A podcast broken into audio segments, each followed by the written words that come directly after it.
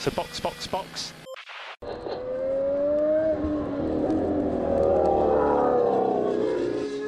Bom dia e bem-vindo ao sprint de notícias do Box Box Box. E aí, galera, vamos com tudo que você precisa saber sobre Fórmula 1 enquanto faz sua série na academia ou seu trecho na corrida. Lembrando que se levantou três vezes na série e tá leve, levante mais peso na quarta vez. I remember to drink. Hoje é segunda-feira, 6 de março de 2023, e essas são as notícias da Fórmula 1 que você precisa para ficar informado. Primeiro de tudo, o episódio de hoje vai falar do que rolou no final de semana no Bahrein. Se você ainda não assistiu e vai assistir, melhor parar por aqui. Um belo final de semana no Bahrein, com Fórmula 1, Fórmula 2 e Fórmula 3, corridas alucinantes e alguns resultados inesperados. Somos Aninha Ramos. Denis Augusto. E Felipe Junqueira, e este é o Sprint de Notícias de hoje.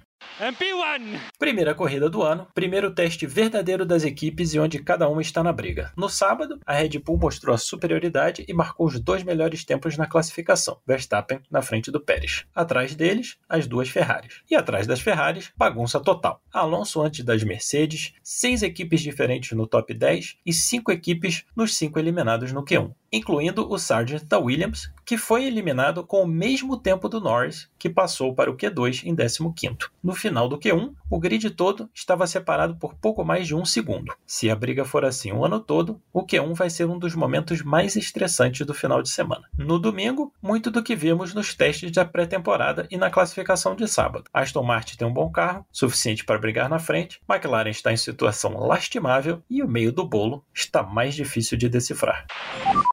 A briga no meio do pelotão vai ser ainda mais apertada do que foi em 2022. No sábado, era impossível dizer quem ia terminar aonde. A corrida foi mais do mesmo, fora as McLarens que tiveram um dia terrível, com o Piastri com o primeiro abandono e o Norris parando cinco vezes por problemas no carro, terminando duas voltas atrás. Mas entre Bottas em oitavo e Joe em décimo sexto, a ordem era Alfa, Alpine, Williams, AlphaTauri, Williams, Haas, AlphaTauri, Haas, Alfa Romeo. Quem é que diz qual a ordem certa dessa bagunça? E ainda tem a McLaren, que estava no bolo antes dos dois carros começarem a dar erros. Logan Sargent fez uma bela corrida de estreia, chegou a menos de 10 segundos de álbum, com o Tsunoda entre eles. E o Joe fez a melhor volta da corrida na última tentativa, mas como chegou fora dos 10 primeiros, não levou o ponto. Talvez esse pontinho faça alguma diferença no final do ano, porque até então, quem tinha a menor volta era Gasly. Gasly, aliás, largou em último e chegou em nono em uma bela corrida de recuperação, enquanto a outra Alpine de Esteban Ocon largou em nono e levou tanta penalidade que poderia pedir música no Fantástico antes de abandonar quando estava lá atrás. As Haas não foram a lugar nenhum, Hülkenberg danificou as dianteiras no começo e a corrida dele acabou. Magnussen começou com pneu duro e a estratégia não fez grandes diferenças, terminou em 13º com Hülkenberg em 15º.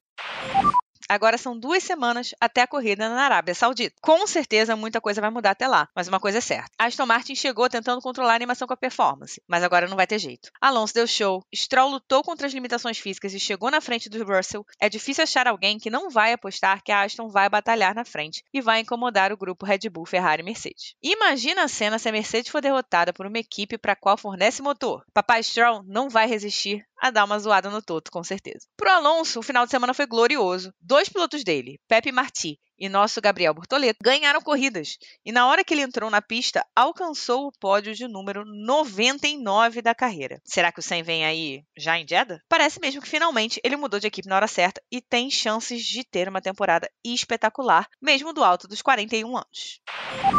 Na Mercedes, o Hamilton teve até chance de batalhar com Sainz depois que a Ferrari foi ultrapassada pelo Alonso, mas não deu para o W14 e a Ferrari salvou um quarto lugar, enquanto a Mercedes saiu do Bahrein com o Hamilton em quinto e o Russell em sétimo, com o Lance Stroll dividindo os dois. A Red Bull, por outro lado, não teve nem adversário. Verstappen largou na frente e desapareceu, nunca mais foi incomodado. Pérez perdeu a segunda posição para Leclerc, como já era previsto, mas a Ferrari não tinha ritmo para segurar a Red Bull atrás e não levou nem 20 voltas para a Red Bull estar em primeiro e segundo e levar o resultado até o final. Verstappen só não liderou três voltas após o primeiro pit stop, mas em nenhum momento a vitória esteve em dúvida. Sim, existe a escrita desde 2017 de que o vencedor da primeira corrida termina em segundo no campeonato. E foi só a primeira corrida, mas a impressão que fica é que evitar o tri de Verstappen vai ser uma tarefa bem complexa, então essa sequência parece estar a perigo. E a Ferrari começou mal o ano. Leclerc abandonou com um problema no controle eletrônico do carro, que tinha sido trocado entre o qualifying e a corrida. E Sainz não teve nem chance de segurar o Alonso atrás dele, terminando em quarto lugar. A equipe chegou no Bahrein como a segunda força e agora vai para a Arábia Saudita com só 12 pontos em quarto lugar, e com Leclerc já com componente usado, sendo que o controle eletrônico são só dois por ano. Não foi um final de semana tão ruim quanto da McLaren, mas começou bem mal para quem quer batalhar com a Red Bull, que teve um GP dos sonhos.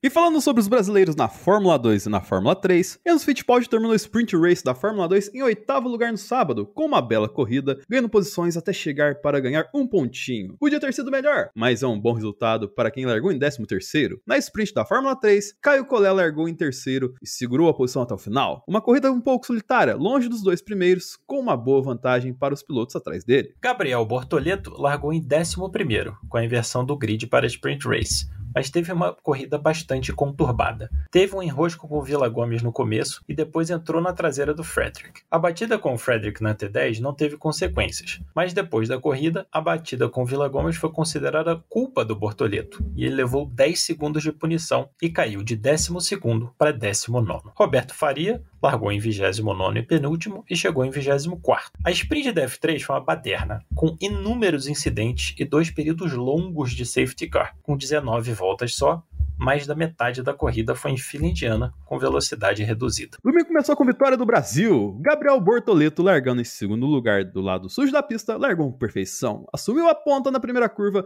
e imediatamente abriu uma boa vantagem para Gabriel Mini. Veio o safety car e ele caiu para segundo, mas na hora da relargada foi anunciada uma penalidade de 5 segundos para Mini. Então o Bortoleto só precisou se manter perto, o que ele fez com perfeição usando o DRS e ganhou no final, levando ainda o ponto extra pela volta mais rápida da corrida. Tava tudo certo para o Mini terminar em terceiro lugar, mas para o azar dele, entrou o safety car na última volta e a vantagem que ele tinha sumiu. Nem tudo foi perdido, porque os pilotos lá de trás não colaram no grupo dos líderes, e o Mini terminou em oitavo lugar, mesmo com os 5 segundos de penalidade. Caio Collet não conseguiu largar, caiu lá para trás e terminou em 14 fora dos pontos, enquanto Roberto Faria chegou em 25 Na Fórmula 2, Enzo Fittipaldi fez uma bela corrida de recuperação, mas não tinha ninguém para batalhar com Theo Pucher, o piloto da academia da Sauber que deu show na classificação e no domingo também, ganhando a Featured Race com absoluta tranquilidade. Enzo saiu em 13º e batalhou bastante com o meio do pelotão até terminar em nono lugar, marcando dois pontinhos. Para a final de semana de estreia, foi sólido, apesar de obviamente a gente esperar mais dele nas próximas corridas. Reminder to take it easy. Boa segunda-feira, ótima semana, cuidado com a tração na saída das curvas e voltamos amanhã com mais sprint de notícias do Box Box Box. Oh, really? Okay. Se você quiser escutar mais, é só nos procurar no Spotify, Google ou Apple Podcasts. E se quiser saber mais sobre o Box Box Box, estamos no Twitter e Instagram com o nome Cast Box Box Box. Você pode também mandar um e-mail para podcastboxboxbox@gmail.com.